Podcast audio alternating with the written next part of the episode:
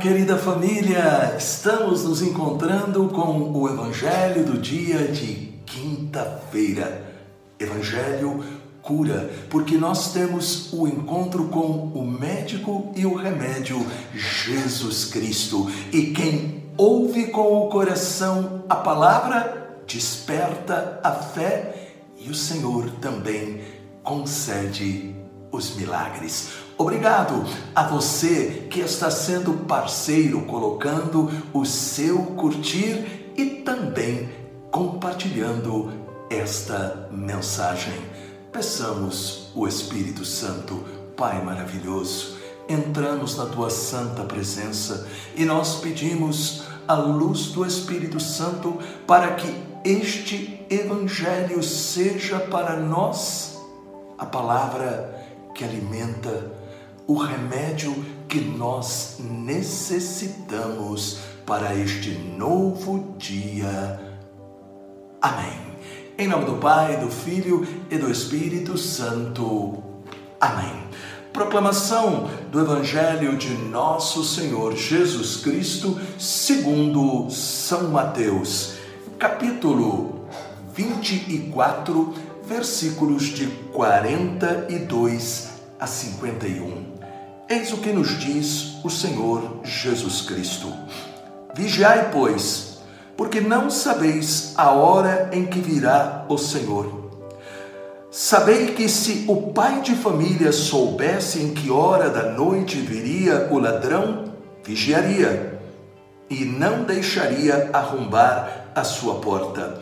Por isso, estáis sempre vós preparados também, porque o filho do homem virá numa hora em que menos pensardes. Quem é, pois, o servo fiel e prudente que o Senhor constituiu sobre os de sua família para dar-lhes o alimento no momento oportuno? Bem-aventurado aquele servo a quem seu Senhor, na sua volta, encontrar procedendo assim. Em verdade vos digo, ele o estabelecerá sobre todos os seus bens. Mas se é um mau servo que imagina consigo, meu senhor tarda a vir, e se põe a bater em seus companheiros e a comer e a beber com os ébrios, o senhor desse servo virá no dia em que ele não o espera e na hora em que ele não sabe e o despedirá e o mandará ao destino dos hipócritas. Ali haverá choro e ranger de dentes. Palavra da salvação. Glória a vós, Senhor. Jesus, no Evangelho que nós acabamos de ouvir, está nos revelando a importância da vigilância, para estarmos atentos aos ataques do nosso adversário, o diabo, que busca roubar de nós o tesouro que o Senhor nos oferece gratuitamente. Qual é este tesouro? É o tesouro de um relacionamento pessoal com Ele, que é o nosso maior tesouro nesta vida. Não há maior graça no céu e na terra do que a gente estar com o nosso Salvador. E nós poderíamos perguntar: como é que Jesus habita em nós? Por meio do dom do Espírito Santo. Como ele diz, por exemplo, em Apocalipse, no capítulo 3, versículo 20: Eis que eu estou à porta e bato. Quem abrir, eu entrarei e farei uma festa. Todos os dias nós precisamos renovar este encontro, este chamado, para não permitir que Satanás nos engane. Esta atitude é necessária porque nunca saberemos quando ele nos surpreenderá com a sua volta. Sabemos que ela acontecerá, mas não sabemos quando. sabemos que ela virá e temos que estar prontos para apresentar os frutos da nossa fé. É necessário a cada dia nós podermos colocar o melhor de nós.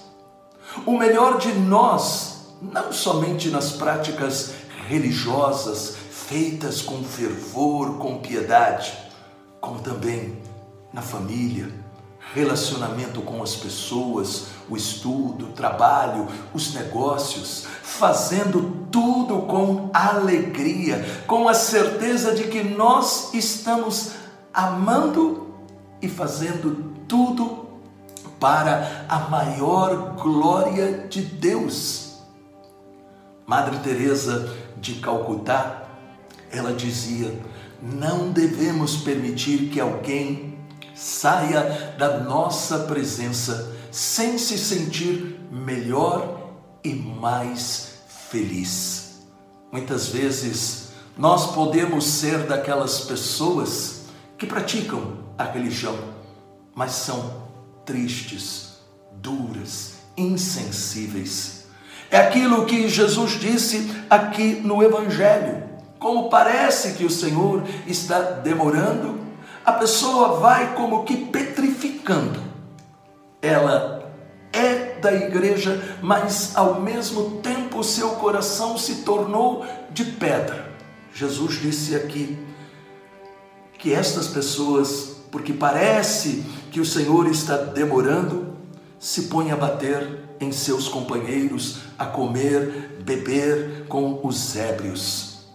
Muitas vezes a gente não vai com os ébrios, com os bêbados, mas quantas vezes nós permanecemos junto de Jesus, mas não, não permanecemos com aquela alegria, com aquela confiança, com aquela dedicação que se espera daqueles que são do Senhor. Não permita que Satanás, com as suas mentiras, roube do seu coração esta presença de Jesus. Jesus que está conosco e que nos acompanha, porque Ele é aquele que está vivo, ressuscitou por amor de nós. Pai querido, dai-nos a atitude de vigilância, de atenção, para que nós possamos fazer tudo com alegria, para que nós possamos estar atentos para que os nossos pensamentos, olhares, ouvidos, palavras, atitudes não te entristeçam, mas possam ser o testemunho da tua presença em nós, que também conquista aqueles que precisam de ti e afasta a presença de Satanás. Amém. Esta mensagem trouxe consolação para o seu coração e inspiração, deixe um comentário e compartilhe. Deus te abençoe, os anjos te protejam e salve Maria!